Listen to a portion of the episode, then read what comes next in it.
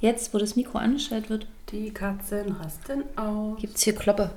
So, ein bisschen gepegelt wird noch. Ja, das ist okay. Das ist okay. Gut, let's go.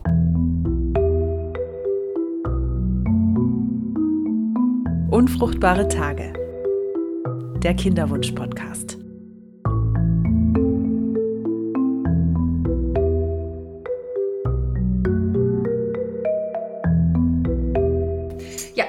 Beim Kaffee Und beim Tee und sagen herzlich willkommen. zu Unfruchtbare Tage. Unfruchtbare Tage. der. Kinderwunsch-Podcast. Genau, hier ist eure Nullfach-Mama Ulla. Und die Einfach-Mama Nora. das ist schön. Die äh, vielleicht auch bald Zweifach-Mama, aber man weiß es noch nicht so richtig. Mal gucken, wo die Reise hingeht. Da sind wir ja schon mittendrin. Waren wir beim letzten Mal noch äh, draußen unter Vogelgezwitscher, haben uns diesmal nach drinnen verzogen, denn der Himmel sieht doch sehr wechselhaft aus, hat schon ein paar Mal geregnet und es stürmt. Und, außerdem, außerdem hat Ulla gesagt, dass sie Kuchen im Kühlschrank hat. Der ist schon alle. Wirklich, wirklich gut. Grüße gehen raus an meinen Mann. Es wird eventuell aber andere tierische Hintergrundgeräusche geben, keine Vögel diesmal, denn äh, ich habe Katzen. Und diese Katzen sind ein bisschen gesprächig. Aber ich finde, das hat auch einen Charme. Absolut. Und ich habe selten so süße Katzen gesehen. Oh, Was ist das für eine Rasse? Maine Coon. Maine Coon. Viele Haare. Viele Haare, viel Stimme. Überhaupt viel. So, Ja. komm. Wir sammeln uns. Äh, es ist stürmisch und äh, bei dir ist auch gerade viel los. Gute Überleitung, oder? Ja, es ist, es ist echt witzig, ne? Also, wir haben irgendwie ja jetzt diese impulshafte Idee gehabt, einen Podcast zu starten. Als hätten wir es geplant, bin ich parallel richtig akut in, mitten in einer Kinderwunschbehandlung. Das ist aber eher unabsichtlich, dass es beides jetzt so zeitlich zusammengeht. Und ich hatte tatsächlich gerade eben vor zwei Stunden einen Arzttermin. Äh, Ich nenne es auch immer ganz gerne Follikelkino. Ja. Ähm, da gab es einen Ultraschall. Äh, meine Eiz wurde geguckt, inwieweit mein Körper auf die Hormonstimulation anspringt und geguckt, wie viele Eizellen denn da so wachsen. Und das sah schon ganz schön gut aus. Und ähm, jetzt muss ich heute Abend noch einmal spritzen. Und morgen um 21.30 Uhr den Eisprung auslösen mit einer anderen Spritze. Und am, genau, und zwei Tage später gibt es dann die sogenannte Punktion. Und jetzt sind wir auch schon mittendrin. Jetzt sind wir mittendrin und ich höre nur noch Spritzen und ich befürchte, alle, die jetzt zuhören und sowas noch nie gemacht haben oder von, davon nichts wissen, denken, Himmel, oh Himmel, mein Gott, was oh. ist da los? Was sollen die ganzen Spritzen und was ist eine Punktion und warum reden diese beiden jetzt in Medizintermini miteinander? und ich glaube, das passiert irgendwie, wenn man in so einer Behandlung ist, dass man relativ schnell sich dieses Vokabular aneignet, Mhm, oder? Total. Man redet von Stim Stimulation Ja. und von Follikeln und von Gelbkörperphase und von Mhm. LH-Anstieg und redet darüber, als würde man irgendwie einen Einkaufszettel durchgehen. Also es ist halt, wird einfach sehr schnell, sehr selbstverständlich, obwohl es das ja eigentlich gar nicht ist. Ne? Ja, also beziehungsweise finde ich, hat man einen, man hat einen wahnsinnigen Wissenszuwachs, oder? Also ich kann mich noch erinnern Mhm. an die Zeit, wo wir es natürlich versucht haben und äh, ich am Anfang eben kaum irgendwas wusste. Eben dieses Mhm. berühmte, wir, setzen die Förderung ab und man wird schwanger. Und dann erstmal zu wissen, hä, wie funktioniert nochmal ganz genau mein Zyklus? Mhm. Und wann ist der Eisprung? Wann ist der Eisprung? Was ist der Eisprung? Was genau was, passiert was da? Mhm. passiert denn da in meinem Körper? Und an welchen Tagen bin ich überhaupt fruchtbar? Spoiler an gar keinen. naja. Ähm, ja, ist jetzt ein bisschen, ein bisschen ironisch dreckig und ein bisschen traurig. Ja. So ist es eben nach so und so vielen Jahren. Aber gut, und dann geht man in so eine Kinderwunschklinik. Kinderwunschklinik. Das ist wieder so eins unserer Lieblingswörter. Mm. Da, wo du heute warst. Da, wo ich heute war. Genau. Und dann geht es irgendwie los, dass man äh, von diesen Behandlungsmöglichkeiten erfährt. Ja.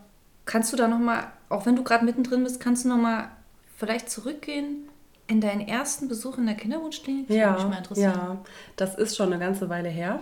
Das war, uh, jetzt ist hier gerade eine Katze auf den Tisch gesprungen. Das passiert. Das war ganz schön süß. Das war im Herbst 2018 tatsächlich schon.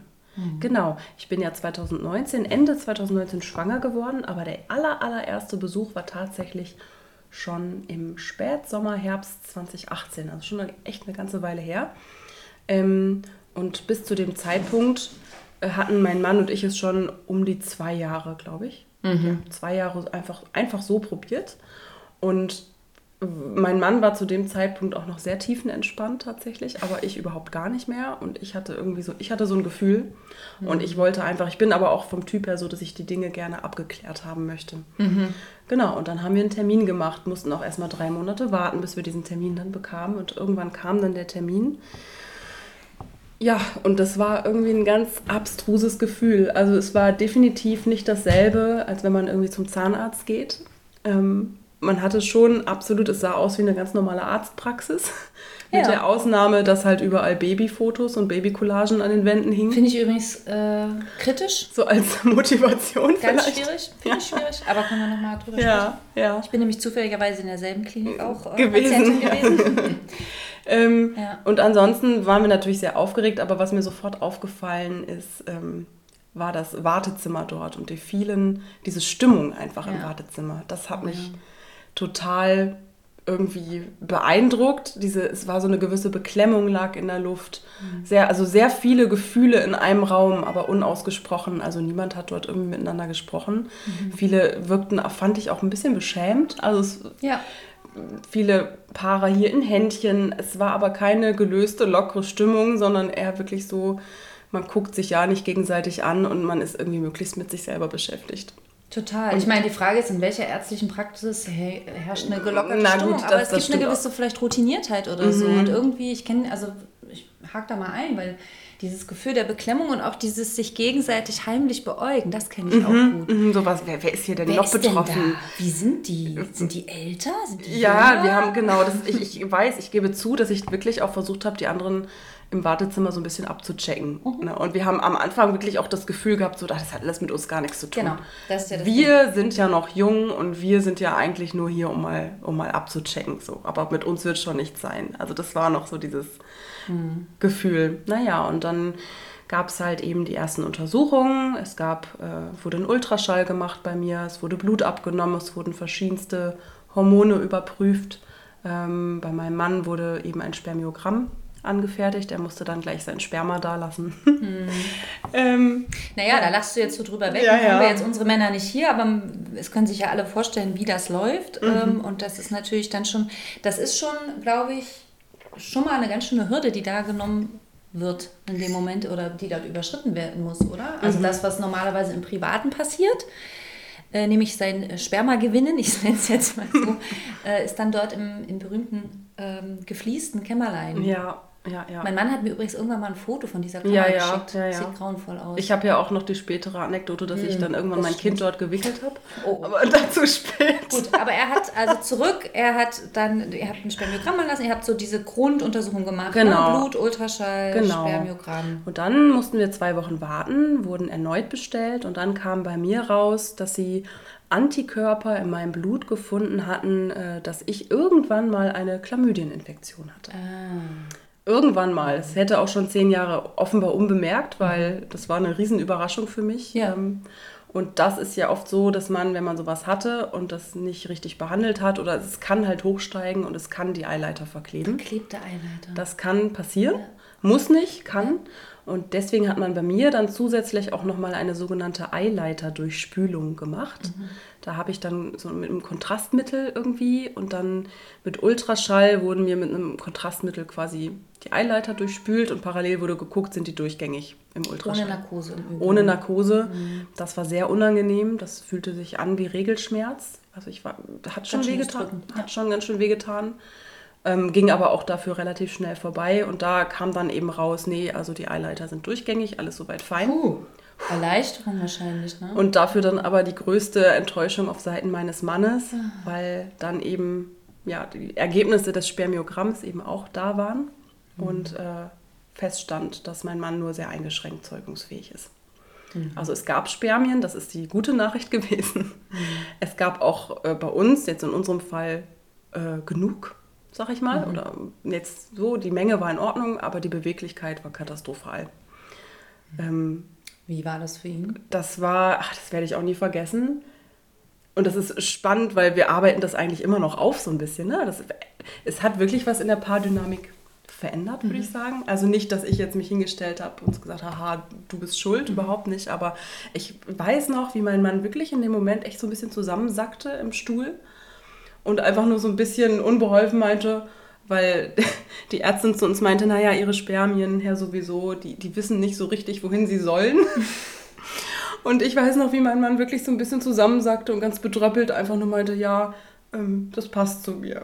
Oh, okay. Und es tat mir in dem Moment so leid. Und er hat es dann aber relativ schnell auch wirklich von sich weggehalten, hat gesagt, das hat mit mir nichts zu tun. Mhm. Ähm, hat ja auch, wie wir wissen, nichts mit Potenz zu tun oder so, sondern nee. es ist wirklich einfach eine Sache, die man ja vielleicht ein bisschen beeinflussen kann, aber auch nicht so wirklich, wenn man so eine Diagnose bekommt. Also die Möglichkeiten sind sehr begrenzt. Ähm, und, auch dafür gibt es ja diverse Ursachen, ne, die es gibt, ja genau. in der Kindheit zum Beispiel zurücklegen können. Genau. So fort, ja. Manchmal weiß man es aber auch schlicht und ergreifend nicht. Manchmal weiß man es nicht. Ähm, mhm. Ja, und er war schon sehr schockiert. Also das kann ich wirklich so sagen. Er hat es tatsächlich erst äh, Jahre später auch so sagen können für sich, dass ihn das fertig gemacht hat. In dem Moment war er so, ah ja, nee, komm, das mhm. kriegen wir hin. Mhm. Okay, Problem identifiziert, was machen wir jetzt? Also eher so purer Pragmatismus. Ah. Aber, es, aber so hinter der Fassade, würde ich sagen, war es schon echt ein ganz schöner, ganz schöner Schock erstmal. Ja. Das glaube ich, ja. Wenn es auch so, wenn es vielleicht so, also es ist ja bei uns nicht so, aber wenn es irgendwie so, oh, das klingt hart, aber wenn es irgendwie eindeutig ist, an wem es liegt, wobei ich das gleichzeitig so schwierig finde, dann zu sagen, an wem liegt es, weil das ist ja auch mhm. wieder nicht so, es können ja weitere Faktoren dazukommen. Und mhm. manchmal gibt es bei beiden Personen Baustellen. Mhm. Ähm, und trotzdem, wenn das so, so, eine eindeutige Diagnose auf der einen Seite ist, kann, also dann ergibt sich ja automatisch irgendwie ein Ungleichgewicht, nehme ich an. Ja, das war auch, wie gesagt, wir haben das, ich glaube, wir haben das wirklich ähm, in den ersten Wochen mehr oder weniger weggelächelt und haben irgendwie mhm. geguckt, da möglichst pragmatisch ranzugehen und haben gesagt, okay, wir haben jetzt die Diagnose, die und die Möglichkeiten haben wir. Und wir waren auch nicht von vornherein bei der, bei der In-vitro Fertilisation. Eben, weil du, du, ich meine, das mhm. ist jetzt lange her und du gehst da so drüber hinweg. Wir ja, haben die ja. und die Möglichkeiten und ja, so, aber machen wir uns doch nichts vor. Also ich weiß nicht, bei mir war es auf jeden Fall so, es war erstmal so ein Schock, wie, ich war ja genau wie du, wir sind jetzt in dieser Klinik, wir sind ja hier nur zu Gast, wir kommen nur einmal hin und dann stellt sich raus, nee, möglicherweise sind wir jetzt hier Patientinnen mhm. Mhm. und müssen hier regelmäßig hin äh, mit den anderen verschämten Leuten hier im Wartezimmer sitzen. Also natürlich glaube ich, ich weiß nicht, ob sich da die Leute jetzt wirklich schämen, ne? Mhm. aber wir gehören jetzt doch ein bisschen mehr dazu, als wir es am Anfang dachten. Und mhm. dann habt ihr euch informiert oder wurdet ihr informiert oder wie ging es bei euch weiter über die Optionen? Genau, wir wurden dann relativ schnell informiert, was wir jetzt machen können. Und da war die erste Empfehlung, wir machen eine sogenannte Insemination. Mhm. Eine intrauterine Insemination, kurz IUI. Mhm. Das bedeutet im Grunde nichts anderes, als dass man der Mann wieder im dunklen Kämmerlein in der Klinik verschwindet und seinen Samen gewinnt und der dann aufbereitet wird. Aufbereitet? Wie genau das funktioniert? Niemand weiß es genau. Ich glaube, da ist auf jeden Fall irgendwie Einhörner und äh, Feenstaub und sowas mit im Spiel. Und jemand murmelt nochmal so einen, so einen Zauberspruch. Ich glaube, es wird zentrifugiert ja, oder ja, sowas, wird, ja? genau. Und dann werden, glaube ich, die, die äh, Beweglichen von den Unbeweglichen getrennt. Es ja. wird auf jeden Fall dann nochmal äh, so aufbereitet, dass die, die beweglich sind, eben noch ein bisschen beweglicher werden, glaube mhm. ich. Aber wie gesagt, wir sind hier auch nochmal so fürs Protokoll keine Medizinerinnen. Ja. Ähm, Total wichtig. Wenn aber zum Beispiel mhm. Medizinerinnen zuhören und manchmal vielleicht was feststellen und sagen, ah, das war jetzt vielleicht gar nicht so ganz richtig, wir sind total offen für mhm. äh, Rückmeldung. Absolut. Ja. Und stellen das dann auch natürlich wenn wir uns hier total verkorksen, stellen wir es dann in der nächsten Folge richtig. Wir können hier geballtes Erfahrungswissen anbieten und hin und wieder greifen wir doch gerne auch auf äh, Studien zurück, ja. die wir finden. Aber wir sind eben keine Medizinerin. Ja. Naja, und tatsächlich war mhm. ich dann als, dann, als es dann hieß, Mensch, also das Spermiogramm ist schlecht, aber es geht noch schlechter. Oh. Äh, und sie, also das, das hieß es dann auch so. Er ist zwar subfertil und es ist schlecht subfertil, also mhm. eingeschränkt fruchtbar, aber nicht Völlig. Also es gäbe, wie gesagt, also laut Ärzten gibt es noch deutlich schlechtere Spermogramme und ja, irgendwie hat uns das dann. Hat doch, uns, was? Ja, doch, total. In dem Moment dachte ich, ah ja, krass, wir müssen ja IVF, also in vitro, gar nicht machen. Mhm. Bei uns reicht ja auch eben eine Insemination und das ist ja auch viel günstiger und ne, da muss ich natürlicher, natürlicher weil mhm. im Grunde man dann im Grunde mit einem kleinen Katheter den Samen dann einfach direkt in meine Gebärmutter platziert. Also so lief das. Mhm. Und äh, mit der Hoffnung, dadurch, dass die Samen dann einfach deutlich näher an der Eizelle sind, also nicht mehr durch äh, die Vagina müssen, durch den Gebärmutterhals müssen, sondern eben einfach schon direkt in der Gebärmutter sind, dass dadurch dann das eben auch so, so klappt. Im natürlichen Zyklus. Also wir haben dann die äh, sogenannte IUI gemacht, ähm, im natürlichen Zyklus, ohne irgendwelche Medikamente. Mhm. Das Einzige, was ich gemacht habe, ist den Eisprung, auf, auslösen mit einer mhm. Spritze, da, weil man das dann zeitlich besser terminieren kann und das war's. Naja, und die Behandlung ging dann aber auch nicht sofort los, denn wir waren zu dem Zeitpunkt auch noch nicht verheiratet. Ja. Ding, ding, ding, ding. und wir hatten auch, Punkt. wir waren nicht verheiratet und wir waren auch noch nicht in derselben Krankenkasse. Ja. Ähm, ich denke mal, vielleicht werden wir zu den finanziellen, zum finanziellen Aspekt auch nochmal eine extra Folge machen. Ja, wobei vielleicht, ich finde das, find das wichtig, liebe Leute, die mm. jetzt zuhören, die das vielleicht in Erwägung ziehen, solche Behandlungen in mm. Anspruch zu nehmen. Die anderen wissen es ja eh schon. Ähm, man, man kriegt zwar Zuschüsse gewisser Art, nämlich 50 Prozent, aber äh, in Deutschland nur, wenn man heterosexuell und verheiratet ist. Oh. Ja. Und äh, mit der Krankenkasse, das hat auch noch eine Bewandtnis. Ich glaube, ich weiß gar nicht, muss man denn das gleichen sein? Nee, muss man nicht. Aber damals gab es noch ein paar Krankenkassen in Deutschland, die eben nicht nur diesen 50%-Part übernommen mhm. haben, sondern die alles übernommen haben. Mhm. Und in so eine Krankenkasse sind wir beide gewechselt, weil, ja, das, die, weil das die Voraussetzung war. Ihr müsst beide in dieser Krankenkasse sein, plus ja. verheiratet, dann übernehmen wir im Grunde 100 Prozent. Mhm. Da wir damals eben noch im Berufseinstieg und im Studium waren, war das für uns ja, die einzige Möglichkeit, das überhaupt zu finanzieren.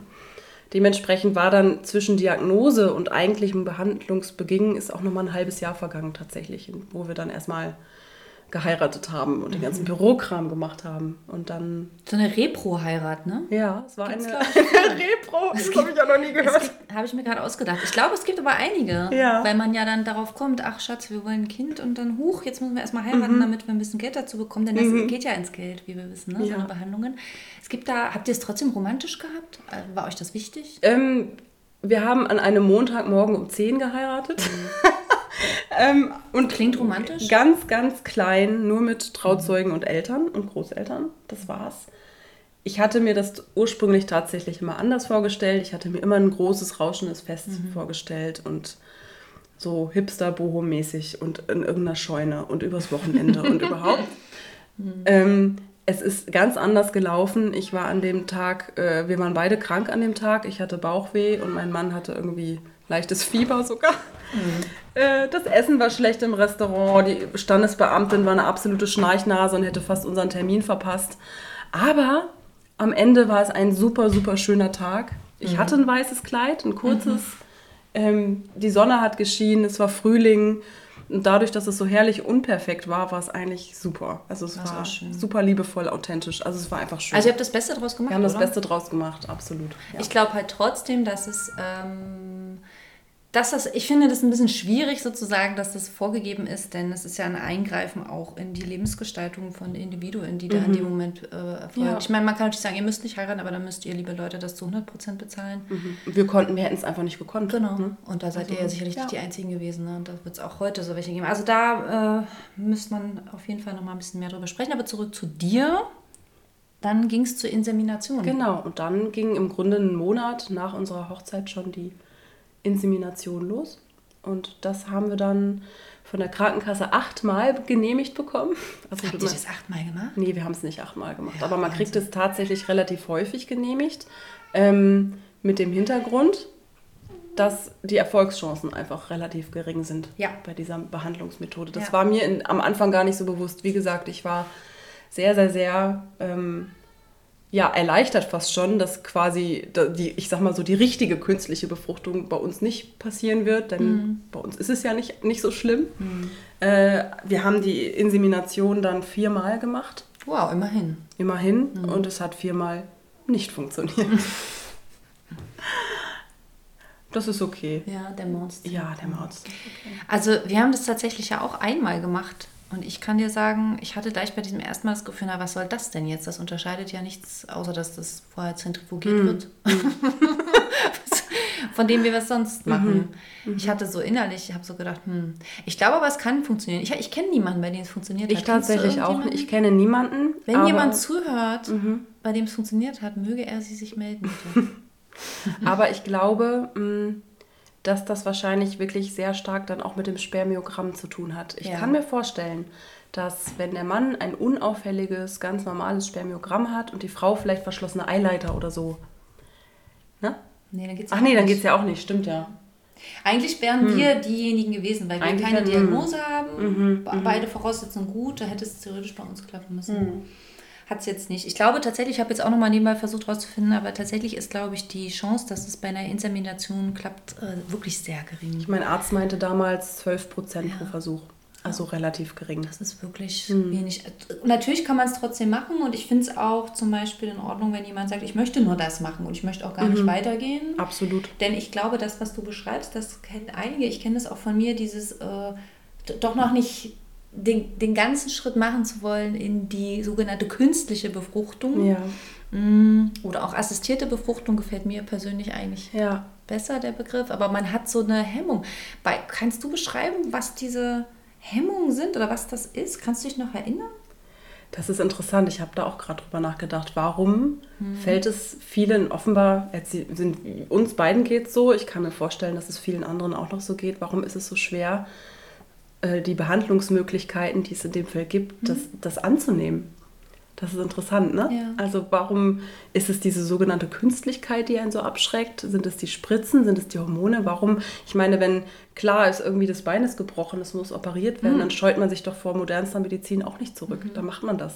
Mhm. Also würde ich sagen, da würde man wahrscheinlich doch jetzt nicht irgendwie drei Monate drüber nachdenken, lasse ich meinen kaputten Knochen. Also lasse ich, mein, lass ich mich wirklich operieren oder nicht? Also gibt es bestimmt auch Leute, ja. die darüber nachdenken, aber, aber ja. wahrscheinlich ist die. Ich, ja, ich glaube, ich glaube, bei mir war es äh, wenig Wissen, was tatsächlich passiert.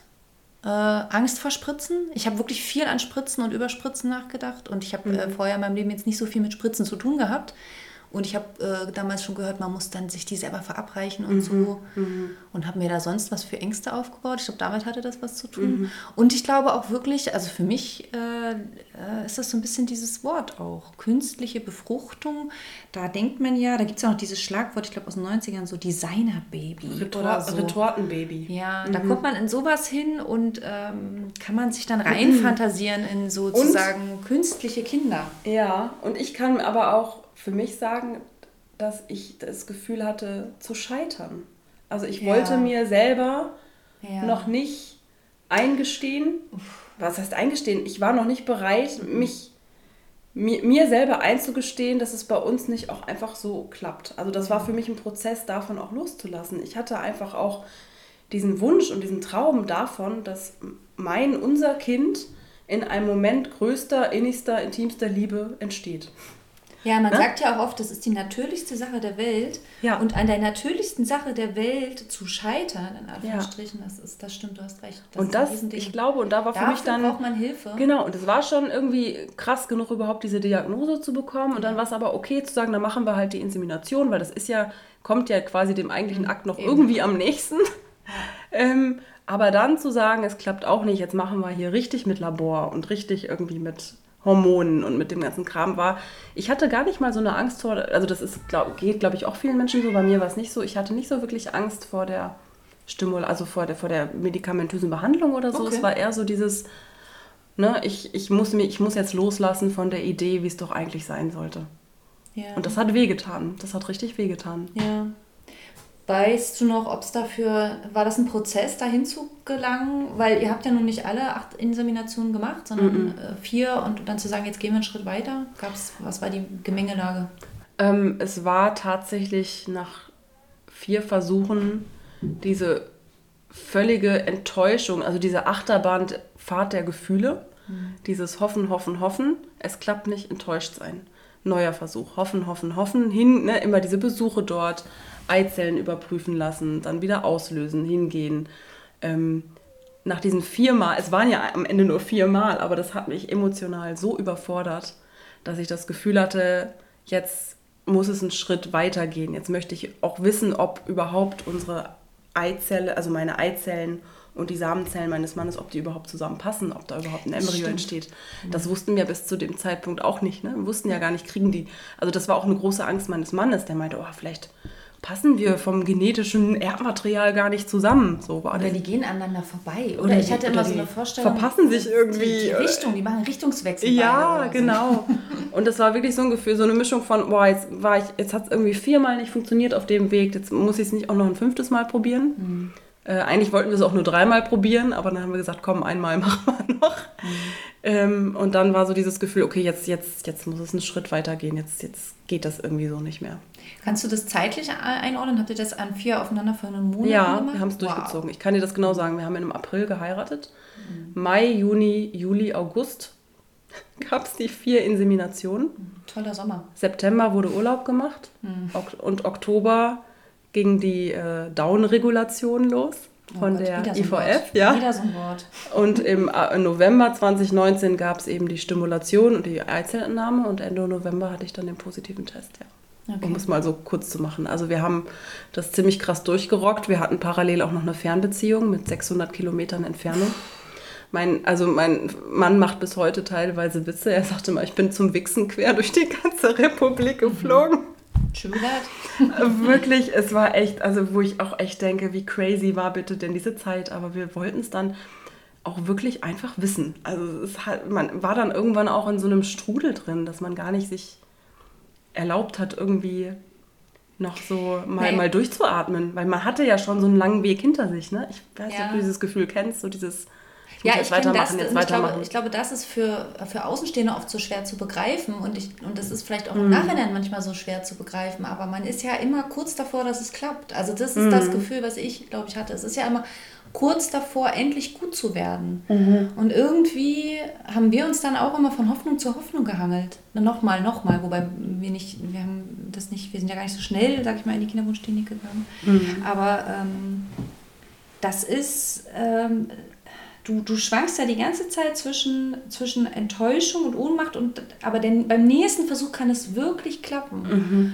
Und diese Hoffnung, die du da hast, finde ich, die hält einen so ja. auf, auf Trab und die lässt einen auch so über Grenzen gehen, ähm, von denen man vielleicht vorher gedacht hat, dass man sie nie über, ja. über, übertritt. Ne? Und ich kann ja. mir schon vorstellen, dass das von außen manchmal ein bisschen, ja, wie soll man sagen, so wie mit, mit Scheuklappen auf mhm. irgendwie wirkt. Ja es fühlt sich auch nach innen so an. Total. Aber man hat ja ein Ziel und, es gibt berechtigte Hoffnung, also macht, macht man das? Haben wir das Also so das, das kann ich genauso unterschreiben. Also ab dem Sommer, wo dann auch feststand für uns, wir machen jetzt doch eine In-vitro-Fertilisation. Mhm. Das ist quasi so der nächste Schritt. Ne? Wenn die EUI nicht klappt, kommt die IVF.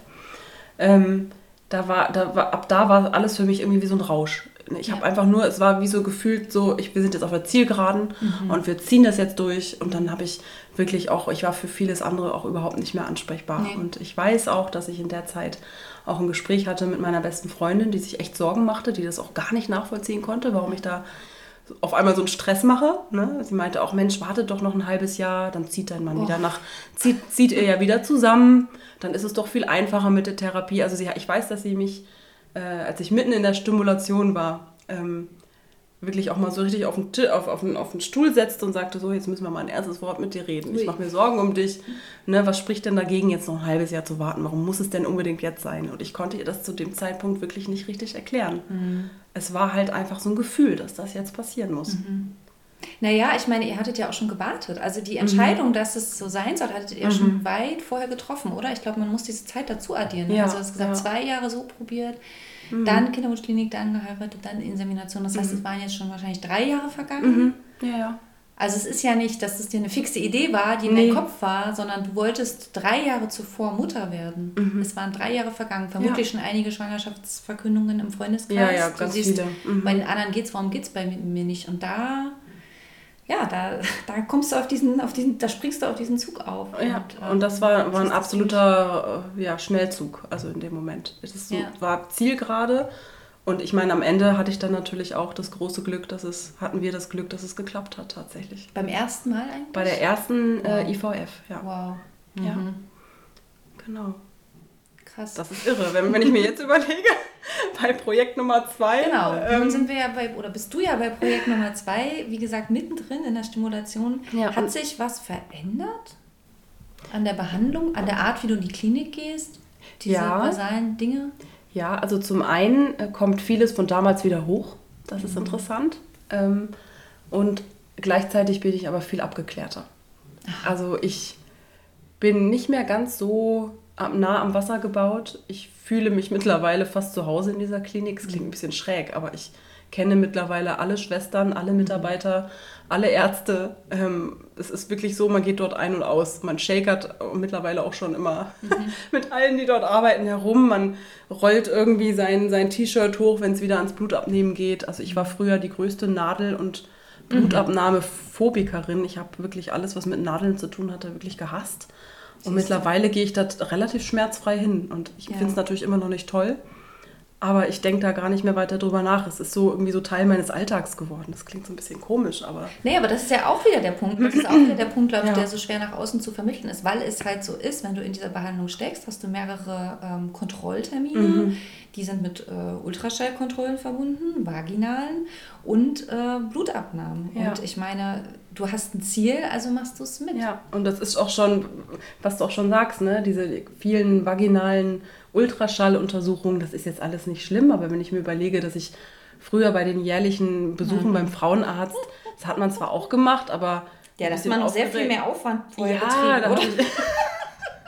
Da habe ich irgendwie zugesehen, dass die Beine vorher rasiert waren. Alles ich weiß auch nicht, was irgendwie alles Picobello ist und war, war auch immer, fand es auch nicht immer so geil, da jetzt auf diesem Stuhl zu sitzen. Mhm. Finde ich jetzt nach wie vor auch nicht, aber mittlerweile, ich, ich weiß ja auch nicht, ich lege mich da hin und dann geht's los und ich denke da gar nicht mehr du, ich drüber das, nach. Ich fand also, das erstaunlich, wie schnell ich meine Hose ja. immer aus hatte. Das habe ich schon mal erzählt. Also man ist man ist kaum in diesem Raum drin, schon hatte ich irgendwie die Hand an der Knopfleiste und runter und zack und dann liegst ja, und da. rauf auf die Liege und ja. Weil es irgendwie ja auch einzutakten ist in deinen Alltag. Dieser mhm. Besuch jetzt wieder, das ist nur ein Termin von vielen, die du am Tag hast. Mhm. Du hattest letzte Woche schon einen und nächste Woche hast du wieder einen und dann wirst mhm. du, entwickelst du eine Routine und trotzdem ist es auch, also ich fand es äh, auch auf eine Art belastend, diese, also wirklich die intimste Zone meines Körpers permanent so frei zu haben. Ja, ja das fand ich doch, das fand ich nach, also bei all dem, das fand ich sogar anstrengender als die Spritzen und alles drum. Mm, mm. Wie für mich persönlich. Aber nun bist du ja mittendrin. Ich bin mittendrin. Ich, ich finde es tatsächlich gar nicht mehr so schlimm, aber das ist, glaube ich, auch echt so dieser Gewöhnungseffekt. Ja. Und jetzt stehe ich eben kurz vor meiner zweiten IVF.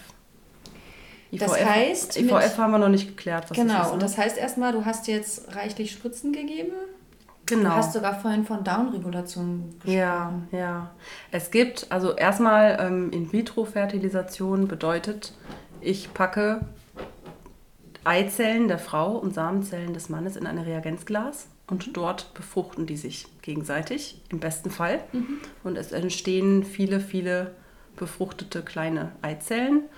Je nachdem, wie lange ich sie dort belasse im Reagenzglas, können sich auch äh, sogenannte Blastozysten entwickeln. Mhm. Das sind die Embryonen nach äh, fünf Tagen. Fünf Tagen. Ähm, so, das machen wir in meinem Fall auch. Also wir mhm. warten relativ lange, weil ich im Moment relativ viele Eizellen gerade entwickle und die Prognose ganz gut ist, dass daraus auch Blastozysten werden. Ähm, hinter, ja. Die haben eine ganz gute Chance, ne? Genau, genau. Also man äh, guckt immer, also es gibt immer die Möglichkeit, nach drei Tagen, mhm. drei Tage nach der Befruchtung quasi den Embryo zurückzugeben in die Gebärmutter der Frau oder eben nach fünf. Nach fünf kann man äh, oft schon sehen, wie sich womöglicherweise ein Embryo entwickeln wird und kann damit so Schwangerschaftsraten vielleicht schon abschätzen. Mhm. Das ist so der einzige Hintergrund, dass man anhand der Zellteilung oft beurteilen kann, wird sich dieser Embryo weiterentwickeln oder nicht. Das ist so der Unterschied. Und weißt du was, wo ja. du darüber redest, noch mit dem, mit dem äh, Glas, mit dem Reagenzglas und dass mhm. es sich da drin befruchtet? Ich glaube, für mich war das damals eine richtige Erkenntnis, als ich mich mehr damit auseinandergesetzt habe, dass ich dachte, na gut, das ist ja einfach nur das, was sonst im Körper passiert. Genau. Das lässt du einfach aus. Also was heißt einfach? Natürlich ist das irgendwie abgefahren, aber mhm. eigentlich auch, ich meine, ich weiß nicht, wir leben in einer Zeit, wo man Herzen transplantieren kann. Also irgendwie, du ja. lässt es halt einfach außerhalb drei Tage ablaufen, guckst, was passiert und setzt es wieder ein. Der Rest ist komplett weiterhin im Körper. Es, also, ist, es ist in dem Sinne ja auch keine künstliche Befruchtung. Na, weil die komisch. Befruchtung selber mhm. findet zwar außerhalb des Körpers statt, aber die kriegen das alleine hin. Die kriegen das alleine hin. Dann gibt es ja aber noch die nächste Stufe, das ist genau. die sogenannte ICSI, die haben du und ich beide jetzt nicht gemacht. Genau, ne? das ist die intrazytoplasmatische Spermieninjektion. Wow, Props for that. Ja. Genau, und da wird tatsächlich dann aber ein äh, Spermium ausgewählt, ne, was dann äh, direkt in die Eizelle ein, eingeführt wird. Das genau. ist natürlich sinnvoll, mhm. wenn das Spermiogramm jetzt einfach genau. also, so niedrige Qualität hat äh, ja. oder, so wenige Spermien dabei sind. Genau, also das macht man wirklich bei sehr, sehr eingeschränkten Spermiogrammen. Ja. Aber auch da, mhm. und das ist ja auch noch das, es gibt keine Garantie, äh, auf, leider, es gibt dabei keine Garantie darauf, dass sich diese, diese äh, miteinander verschmolzenen Zellen auch weiterentwickeln. Nee. Dass daraus Blastozysten, Embryonen entstehen oder dass daraus irgendwann ein Kind äh, ja. wächst. Es, es, ist dieser Faktor Magic, würde ich sagen, den mhm. es auch in der Reproduktionsmedizin gibt. Ja. Und das ist auch nochmal was, was man erstmal mm, verdauen muss. Ne? Ja, und vielleicht nochmal einen Schritt zurück. Also in der Phase, in der ich gerade bin, ähm, es gibt, wenn man ähm, die Eizellen entnimmt, normalerweise produziert ja jede Frau pro Zyklus eine Eizelle, manchmal zwei. Maximal zwei, glaube ich. Ne? Mhm. Ähm, und die werden dann im Eisprung freigesetzt, wandern durch den Eileiter und auf dem Weg können sie eben vom Spermium befruchtet werden. So läuft es normalerweise. Und es ist aber auch also wirklich ganz normal so und auch bei ganz normal fruchtbaren Paaren, dass nicht immer jede oder bei Frauen, fruchtbaren Frauen, dass nicht jede Eizelle auch befruchtet werden kann. Also mhm. oft springt auch ein Ei, was vielleicht irgendwie einen genetischen Defekt hat oder so. Das ist völlig normal. Also nicht jede, jedes Ei, was jeden Monat springt, ist auch in der Lage, sich befruchten zu lassen. Mhm. Und somit ist auch nicht jedes Spermien überhaupt in der Lage, eine Eizelle zu befruchten. Und da ja, wenn die Eizellen quasi bei einer künstlichen Befruchtung vorab entnommen werden, ähm, passiert das alles unter einer leichten Narkose mittels äh, einer feinen Nadel die quasi durch die Vagina-Wand in die Eierstöcke so gestochen wird. Das klingt jetzt irgendwie ziemlich brutal, wenn ich das ich erzähle. Ich finde es auch ganz schön. Naja, ähm, nicht ohne. So. Ähm, und das ist natürlich eine Prozedur, das ist ein kleiner Eingriff, es ist mit Narkose verbunden und natürlich möchte man möglichst viele Eizellen gewinnen und nicht bei der Frau genau das jeden Monat machen müssen. Und genau aus dem Grund muss ich vorher eben diese Hormonspritzen nehmen, damit ja. mir nicht nur ein Ei wächst, sondern möglichst viele gleichzeitig. Mhm. Und das ist genau das, was ich auch so krass fand, dass ich quasi als gesunde Frau, die ganz normale Eisprünge hat, trotzdem jetzt Hormone nehmen muss, ja. eben weil damit mehrere Eizellen gleichzeitig wachsen. Das äh, wusste ich halt früher auch alles noch gar nicht. Nee. Und down, und da gibt es dann, das nennt man dann Hormonstimulation, diese Phase, also bis zum Eisprung. Und da gibt es verschiedene äh, Protokolle. Es gibt das lange Protokoll und das Antagonistenprotokoll. Und beim langen Protokoll fängt man quasi im Vorzyklus an, ein Nasenspray zu nehmen. Yeah. Und dieses Nasenspray, da sind auch Hormone drin und das verhindert quasi, dass man vorzeitige Eisprünge hat. Und mit Einsetzen der Regelblutung an Tag 2 gehen dann eben die Hormonspritzen los. Und genau das habe ich jetzt gemacht. Weißt du eigentlich, warum du das gemacht hast? Ich habe das ja nicht gemacht. Das, das, so das, andere, das ist das sogenannte kurze Protokoll, also mhm. also Antagonisten. Da fängt man quasi wirklich erst mit, mit Blutung, Blutung an, an. Mhm. und ähm, nimmt dieses Nasenspray nicht, hat aber mhm. dafür, glaube ich, auch ein anderes Hormon, was man nimmt zum Spritzen. Also es gibt, glaube ich, ah, einfach verschiedene. Okay. Und ich kann dir absolut nicht sagen, warum man bei mir jetzt das eine gemacht hat und bei dir das andere. Ich meine, die checken ja viele Hormone ab und das hat mhm. sicherlich damit was zu tun, wie das, mhm. äh, wie, wie das hormonelle Gleichgewicht. Also ich meine, mhm. man, man, möchte ja hoffen, dass sie sich dabei was denken. Ich glaube es auch, dass sie sich dabei was denken. Aber wäre ja interessant zu wissen, okay. Ja. Mhm. Ich habe übrigens gerade nochmal, weil ich habe hier gerade das, äh, ich weiß nicht, ob es alle kennen, es gibt ja das... Ähm, das IVF-Register in Deutschland. Äh, die dokumentieren eben, äh, die arbeiten mit, mit äh, vielen reproduktionsmedizinischen Kliniken. Ich weiß nicht, ob sie mit allen, die es da gibt, zusammenarbeiten, aber mit sehr vielen und erheben dort Statistiken, ähm, um einfach ähm, die Erfolgschancen, die Behandlungszyklen und so weiter zu dokumentieren. Mhm. Und hier steht, das finde ich nochmal spannend, also pro Transfer also pro Übertragung eines Embryos oder möglicherweise zwei, ich glaube, viel mehr sollte man dann auch nicht übertragen, äh, liegt die Geburtenrate bei 23,5 Prozent. Mhm. Ja, es ist also, es ist nicht, dass man in die Kinderwunschklinik geht ja. und sagt, ich habe einen Wunsch und er möge mir erfüllt werden, sondern das ist genauso auch nochmal ähm, hm, ein Glücksspiel. Ja, und die Schwangerschaftsrate ist ein bisschen höher. Es werden ja oft immer nur die Schwangerschaftsraten genannt. Nee. Ähm, aber schwanger werden heißt dann ja auch nicht schwanger bleiben. Leider, ist leider, mir ja leider. auch so gegangen. Ne? Und deswegen ist die Geburtenrate oder die sogenannte Baby-Take-Home-Rate, ist ja auch kein Ausdruck, mhm. ähm, ist halt deutlich niedriger. Und ich hatte das auch mir gemerkt, so um die 20 Prozent. Ja. Also war das jetzt, wenn ich mir jetzt überlege, ne, wir sind Wahnsinn. jetzt bei äh, Kind Nummer zwei jetzt auch schon wieder über ein Jahr dran. Ähm, und mir wird tatsächlich auch jetzt erst bewusst, was für ein Glück wir eigentlich mit Kind Nummer 1 hatten. Dass das gleich, klar, vier IUI-Versuche, davor zwei Jahre so probiert. Das war schon schlimm genug. Für alle, bei denen das einfach so geklappt hat, klingt das nicht. Ja, aber dann wirklich gleich eine, eine Stimulation, eine Eizellentnahme, ein Transfer, schwupp, schwanger. Ich denke immer, wie, wie haben wir das denn hingekriegt? Ja, naja, jetzt bist du ja schon ein bisschen Also, weiter fortgeschritten. ja, du ja. hast ja beim letzten Mal erzählt, das war, du hattest mittlerweile schon sieben weitere Transfere. Ne? Genau, also wir haben dann erstmal, wie gesagt, äh, ich wurde dann schwanger, ich hatte eine normale Schwangerschaft, eine ganz, ganz tolle normale Geburt. Kind, kind war da, Freude war groß, Kinderwunschzeit wurde wirklich sehr erfolgreich verdrängt. Also das war dann das erste Jahr im Leben meines Kindes überhaupt kein Thema. Aber wir hatten dann schon relativ schnell eigentlich den Wunsch, wir möchten gerne noch ein zweites Kind haben. Ähm, haben dann auch relativ früh wieder auch aufgehört zu verhüten, also so relativ pünktlich zum ersten Geburtstag unseres Kindes. Ähm, und hatten dann tatsächlich auch die Hoffnung, dass das jetzt einfach so klappt. Ja, da lachst du vielleicht, jetzt, ja, ne, vielleicht aber- lachen auch Leute, die das hören, die denken, hä, warum haben die das gehofft? Die hatten doch schon so einen Weg hinter sich. Weil es solche Geschichten gibt. Es gibt solche Geschichten, man hört es und man bekommt es ja auch gesagt. Ne? Ich habe wirklich auch dann im Freundes, erweiterten Freundeskreis Sätze gehört wie, naja, jetzt bist du ja viel entspannter, Nora. Das habe ich schon ganz oft gehört.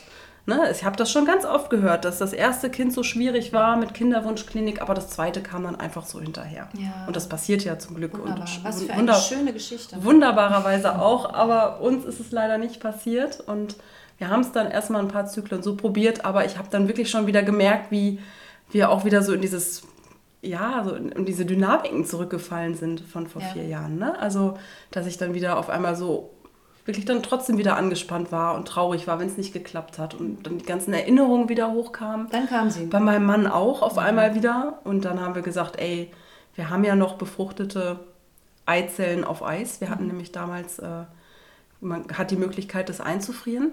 Äh, Kryo konservieren nennt sich das. Ähm, und dann haben wir gedacht, ey, das ist doch irgendwie jetzt völlig blöd. Warum sollen wir uns jetzt hier ewig rumprobieren? Wir gehen jetzt sofort wieder in die Kinderwunschklinik. Und wir hatten tatsächlich äh, sieben Bla ähm, Eizellen im Blastozystenstadium eingefroren. Toll. Und das ist eine ziemlich tolle, ich Also ja, alle, die zuhören, Ja. neigt nämlich zum Vergleichen. Gerade Ja, in dieser furchtbar. Phase, wenn man mittendrin ist, macht es nicht, vergleicht nee, nicht. auf gar keinen Fall. Ähm, auch da ist es einfach Glück, es sind verschiedene Faktoren, von denen das am Ende abhängig ist. Manche machen diesen ganzen Prozess und es befruchtet sich leider, es wird nicht eine einzige Eizelle befruchtet, ist beim letzten Mal auch so passiert. Ja. Es hat nichts mit euch zu tun. Ähm, Ja. Und das ist einfach Glück. Und, es Und- hat leider auch ja, keine Aussage darüber, ob es dann am Ende Nee, nochmal also klappt. wir waren damals wirklich unheimlich selbstbewusst. Also als mir dann schon gesagt wurde, irgendwie, ne, 17 Eizellen und davon 12 befruchtet und später dann ne, davon sieben Blastozysten. Wir waren Wow. wirklich, wir waren richtig stolz. Also wir haben uns richtig toll, wir haben uns echt wirklich toll gefühlt, weil wir dachten, ey, nie wieder Hormone nehmen, nie wieder Kind Nummer zwei, das wird ganz entspannt, da wird mir das eingesetzt und schwupp werde ich schwanger. Wir waren wirklich, wirklich sehr optimistisch. Wahnsinn. Und naja, inzwischen ist jetzt über ein Jahr vergangen. Ich habe siebenmal mir befruchtete Embryonen einsetzen lassen innerhalb eines Jahres und es hat siebenmal eben nicht geklappt. Sieben Enttäuschungen. Ja, Siebenmal große Hoffnung, siebenmal Enttäuschung. ja und das äh, hat uns doch ganz schön auch wieder sehr nachdenklich gemacht. Ja. Genau. Ja. Mhm. Und jetzt seid ihr mittendrin in der Stimulation. Hast du irgendwelche interessanten oder uninteressanten Nebenwirkungen, über die du jetzt noch erzählen möchtest? Wie geht's dir? Wie ist es? Ich habe, ich muss ja gestehen, ich habe das ja Mhm. nun auch hinter mir und so wie du äh, habe ich gewisse Dinge dann auch irgendwie verdrängt Mhm. oder weiß sie nicht mehr. Vielleicht weil man so ein bisschen auf Autopilot ist. Ja. Ähm, und als wir uns vorhin kurz vor dem Gespräch schon mal vor der Aufzeichnung unterhielten, dachte ich, ja, ja, stimmt, so war es auch. Na, Jetzt, jetzt meldet sich nochmal der Hund. meldet sich der Hund, der, Der ähm, macht sich gemütlich. der macht sich auf dem Sofa, auf seinem Hundesofa gemütlich. Ja. ja. Hm, mir geht's gut. Also, ich bin jetzt gerade ein bisschen abgelenkt. Mäuschen, willst du dich mal hinlegen? Ja, Eigentlich kommt es direkt danach. ja, ja genau. Ich habe das mal gelesen, dass Hunde erstmal immer im Kreis und sich ihre Kuhle machen so, hast und dann du gesehen. sich hin. Vorzüglich hast Jetzt du das hat er sich hingelegt. Super. Wie es mir geht. Mir geht's wirklich gut. Also ich gehöre zu den Glücklichen, die relativ wenig Nebenwirkungen haben, glaube ich. Also ich merke langsam immer mal wieder so ein leichtes Ziehen in der Leistengegend. Das ist ganz normal, weil die Eierstöcke echt sehr produktiv gerade sind und die Eizellen wachsen. Und die Eierstöcke wachsen ja auch. Und die ne? Eierstöcke ist auch, frisch. ne? Also ich, ich vergleiche das immer so mit Weintraubenreben. Also Schönes Bild. ich habe das Gefühl, ich habe so zwei dicke Weintraubenreben rechts und Du links. hast quasi dicke Eier. Ah, genau. Ähm, also das ist rein körperlich geht es mir wirklich gut. Ähm, ja, Schön. ich habe empfindliche Brustwarzen, das könnte man vielleicht auch sagen. Aber ähm, psychisch bin ich schon echt die ganze Zeit so ein bisschen unter Strom, das merke ich schon. Also ich bin einfach sehr freudig gespannt. So. Aha. Ich bin aufgeregt. Ich habe zum Glück vor der Punktion nicht mehr so eine Angst wie noch beim letzten Mal, einfach weil ich jetzt weiß, wie es abläuft. Ich finde das mit der Spritzerei auch überhaupt nicht schlimm. Also das ist so das, Wer macht das bei euch? Ähm, wir beide abwechselnd. Beim, beim letzten Mal habe ich, da hab ich das selber gemacht, weil mein Mann, wie gesagt, noch gar nicht mit mir zusammen wohnte. Also der wohnte ja noch Ja, so. Das heißt, ich habe das eigentlich alles allein gerockt und jetzt äh, freut sich mein Mann total, dass er das auch machen darf. Aber er ist dann immer so aufgeregt, dass er so ein bisschen zittert und dann tut es mir tatsächlich ein bisschen mehr weh, weil Ja. er dann so. Mit Schwung rein eigentlich. Genau, ne? ich, ich, also es, es ist angenehmer, wenn ich selber mache tatsächlich. Aber so der Symbolik halber macht er es. Ich habe tatsächlich meinen Mann damals ein bisschen, also einerseits, weil ich glaube ich Angst hatte und andererseits, weil ich ihn beteiligen wollte an diesen ganzen Prozessen, habe ich ihn äh, äh, dazu überredet, äh, mir die Spritzen zu verabreden. Also äh, bei uns hat es immer mein Mann gemacht. Ich habe es einmal, war eigentlich da, da musste ich es alleine machen, habe ich mich total albern eingestellt, habe mir, glaube ich, 25 Mal dieses Video angeguckt von der Firma, was es da anzugucken ging. Ja, es, ist, es ist echt eine Kopfsache. Ne? Es Also ist eine Kopfsache, eigentlich Ja. spürt man die Spritze an sich nicht wirklich. Gerade das sind Ganz- mini kleine es winzige ist Kanülen. weniger schlimm als Impfung und überhaupt nicht Ja. vergleichbar mit Blutabnehmen. Es ist wirklich, wirklich. Ich finde die Spritzerei, da hat man immer am Anfang, wenn man ganz am Anfang steht, denkt man, oh mein Gott. Meinte ich ja, ne? Ne? Ja, Das diese ist wirklich eine große Angst, aber am Ende, ich habe das jetzt auch wieder bei einer Freundin, interessanterweise, die auch eine, eine Unfruchtbarkeitsdiagnose bekommen hat, die, als ich ihr das dann erzählte mit den Spritzen, fing sie sofort an zu weinen. Und weil sie das so überwältigt hat Ja. und die Vorstellung. Und ich habe ihr Warum gesagt, ist dieses Bild so groß? Das Und- Mhm. hat was mit Spritzen zu tun, aber ich glaube auch mit dem manchmal vielleicht die mediale Darstellung. Also wenn ich an Reportagen denke oder so, Mhm. denke ich so an so Close-up-Aufnahmen von Bäuchen, in die Spritzen gesteckt werden. reingerammt sowas. werden. Und Und so, so, es leicht voyeuristisch, so schau, was sie tut. Ja, ja. Und das ist es nicht. Und ich Das finde, geht auch schnell. Ja, und also ich kann zusammengefasst sagen, jetzt auch von meiner ersten Erfahrung, das Einzige, was ich wirklich unangenehm fand, waren die Schmerzen nach der Punktion. Äh, die lassen sich aber total easy mit einer Ibuprofen in den Gr- Griff kriegen. Also das, da war ich wirklich einen Tag ziemlich neben mir. Ähm, aber die ganze medikamentöse Vorbehandlung war für, für mich jetzt ganz persönlich, war wirklich, wirklich in Ordnung, war aushaltbar. Ja, auch dazu nochmal, ne, wenn wir hier natürlich reden, können wir nur aus unseren Erfahrungen Ja. reden und vielleicht noch von dem, was wir mitbekommen haben von anderen aus das der ist nicht bei allen so. Es gibt ja auch viel, viele Paare, wo vielleicht auch noch diverse Vorerkrankungen Mhm. mit dabei sind, wo man dann vielleicht noch ein bisschen mehr machen muss, als in Anführungsstrichen nur Spritzen. Und, und ich glaube auch Schmerzempfinden ist individuell. Ist ganz individuell, ne, absolut, Es gibt ja. ja. Frauen mit heftiger Endometriose, die, oder Mhm. was heißt die Endometriose ist vielleicht gar nicht so heftig, aber die Schmerzen sind sehr heftig und die haben vielleicht auch ein ganz anderes Schmerzempfinden, ähm, Ja. wo die Toleranz eh schon so ein bisschen äh, gesunken ist. Genau, Ja. also ja, wa- was ich, wie gesagt, am schlimmsten finde, ist wirklich die Wartezeit Ja. und die ganze psychische Belastung. Also das ist für mich eigentlich die absolut größte Herausforderung. Ne? Wie reagiert man emotional drauf? Wie geht es einem als Paar? Wie äh, nimmt man dieses Thema mit in, in, in, ins Arbeitsleben? Also jetzt ohne darüber zu reden, aber man hat ja, dieses Kinderwunschthema ist so raumgreifend und so zeitfressend und so teuer. Also es ist so herausfordernd in, in so vielen Ebenen. Und man alle von uns, wir haben ja alle noch ein anderes Leben nebenbei. Ne? Wir haben Berufe, wir haben Interessen, Hobbys, Freunde. Ähm, und ich finde, mit dieser Thematik in diesen ganzen anderen Blasen, sag ich jetzt mal, klarzukommen, Ja. das ist für mich die Herausforderung. Ja, verstehe ich total. Ja. Mhm. Wäre eigentlich fast schon Cliffhanger für eine nächste Folge. Und du machst dir Hoffnung, die ist berechtigt. Ja. Und ich habe auch ein bisschen rausgehört, es gibt aber vielleicht auch dabei, also diese, diese, diese Zwielichtigkeit der Hoffnung, weil du ja auch Enttäuschung erlebt hast, Mhm. wahrscheinlich auch so, ein, ja. so eine Angst davor? Oder, oder Total, das? total. Ich habe, also bei mir kann man, also ich mache mir gerade sehr große Hoffnung. Ich bin, ich freue mich auch schon fast irgendwie, so lustigerweise, auf, auf Freitag. Oder auf, auf, auf den Tag, wo ich punktiert werde. Uh. Das ist irgendwie ein bisschen schräg, aber ich, ich, ich freue mich jetzt auf diesen Monat, weil ich weiß, Ende des Monats werde ich wissen, ob so. Ja. Und gleichzeitig habe ich aber auch eben Angst wieder vor der großen Enttäuschung, weil ich definitiv weiß, ähm, dass wenn das jetzt nicht klappt, werde ich richtig enttäuscht sein. Und das ist schon, das ja, jagt mir auch ein bisschen Angst ein, tatsächlich. Ja, ja. Hm. das glaube ich dir. Also, wir werden das, glaube ich, zusammen erfahren. Ja, und dann müssen wir, wir werden das zusammen erfahren und ich werde dann auch hier das erzählen, wie es ausgegangen ist, auf mhm. jeden Fall. Mhm. Ähm, und dann müssen wir einfach mal gucken, was das mit unserem Podcast macht. Je Können wir ja auch hier einfach öffentlich ausprobieren. Ja. Finde ich auch spannend. So. Ja. Ja. Ähm, du bist im Großen dazwischen, in der Zwischenwelt. Ja. Mhm. Wie, wie geht es dir damit, wenn ich dir das jetzt alles so erzähle? Also für mich ist das alles gerade total akut und irgendwie real, dass es vielleicht nochmal klappen könnte. Für dich, du hast ähm, vor einigen Monaten beschlossen, du wirst in diese Klinik keinen Fuß mehr reinsetzen. Mhm. Wie, wie ist das für dich, wenn du das dann wieder so mitbekommst und hörst? Also ich höre wieder, ich kenne diese Abläufe, wir haben eben drei IVF gemacht. Ähm, ich kenne diese Abläufe auch sehr gut und es ist keine Phase meines Körpers sagt, oh, ich möchte das jetzt nochmal machen, auch wenn wir darüber reden. Und äh, ich kann mir das gut anhören. Falls deine Frage so ein bisschen darauf hinauszielt, ob das jetzt irgendwie so, so eine Wehmut oder sowas erzeugt vielleicht. Ähm, nee, tatsächlich gerade nicht. Nee. Hm. Weil, also,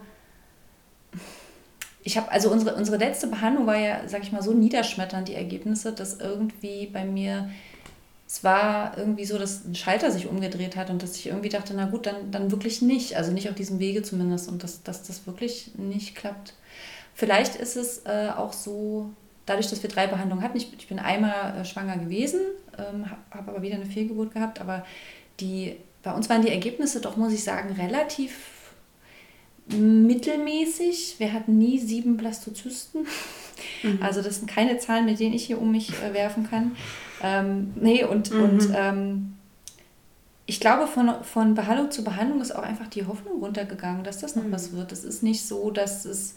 Es gibt ja Frauen, die werden mit jeder Behandlung äh, oder mit jedem Transfer schwanger und verlieren das Kind immer wieder. Und ich kann ein bisschen verstehen, dass man dann immer weitermacht, weil man denkt, na gut, hier ist dieses eine Ding, was ich vielleicht noch ändern muss und dann klappt es beim nächsten Mal. Aber dadurch, dass es bei uns immer nicht so richtig toll aussah, die Ausbeute auch so, naja, okay war und mhm. ähm, habe ich irgendwie gemerkt, gut, das, das scheint hier nicht, nicht weiterzugehen an der Stelle und ich möchte diese Behandlung einfach nicht mehr machen. Mhm. Es gibt ja gar keinen Grund, die jetzt weiterzumachen. Wie viele Transfere hattest du denn oh. insgesamt? Gute Frage. ich glaube vier, fünf. Hm. Ich glaube, beim ersten Versuch ein, beim zweiten. Da gab es gar nichts, was man hätte einfrieren können. Nee.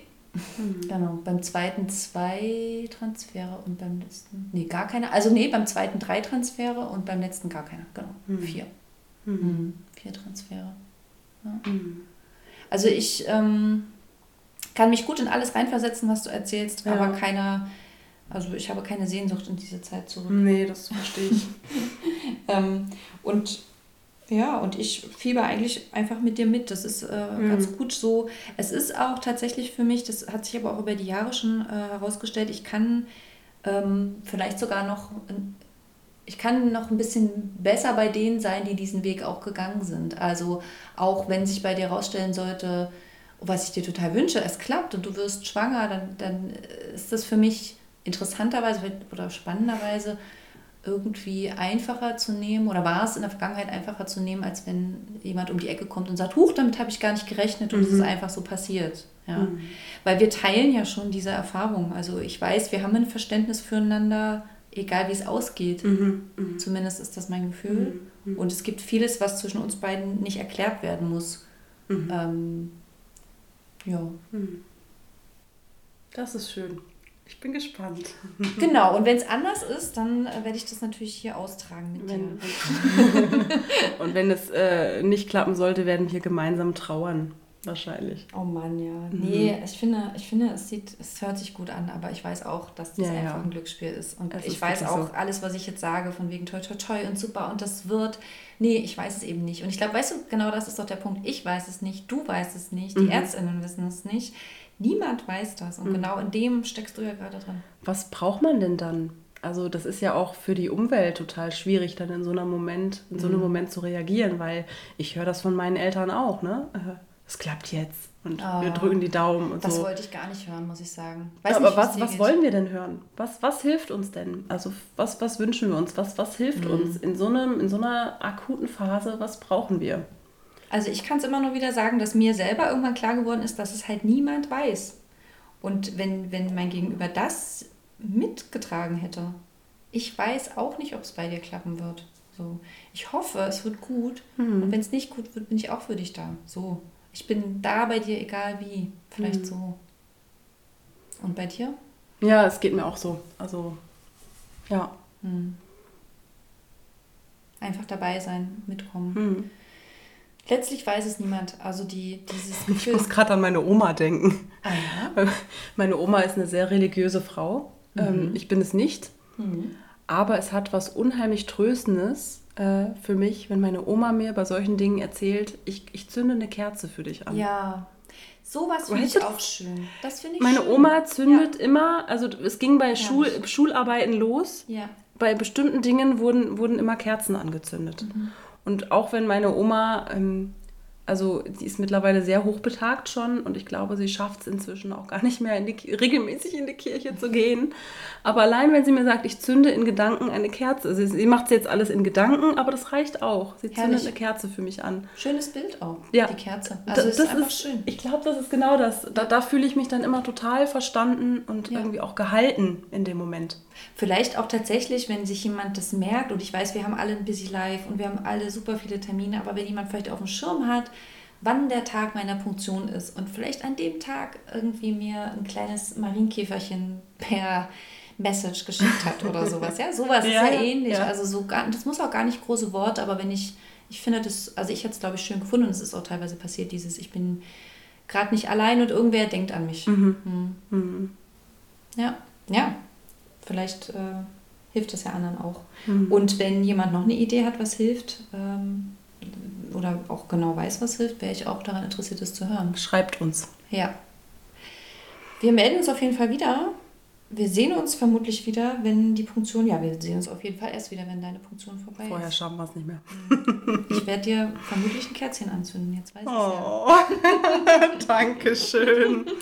Oh, was für, was für Schlussworte. Ja. Mann.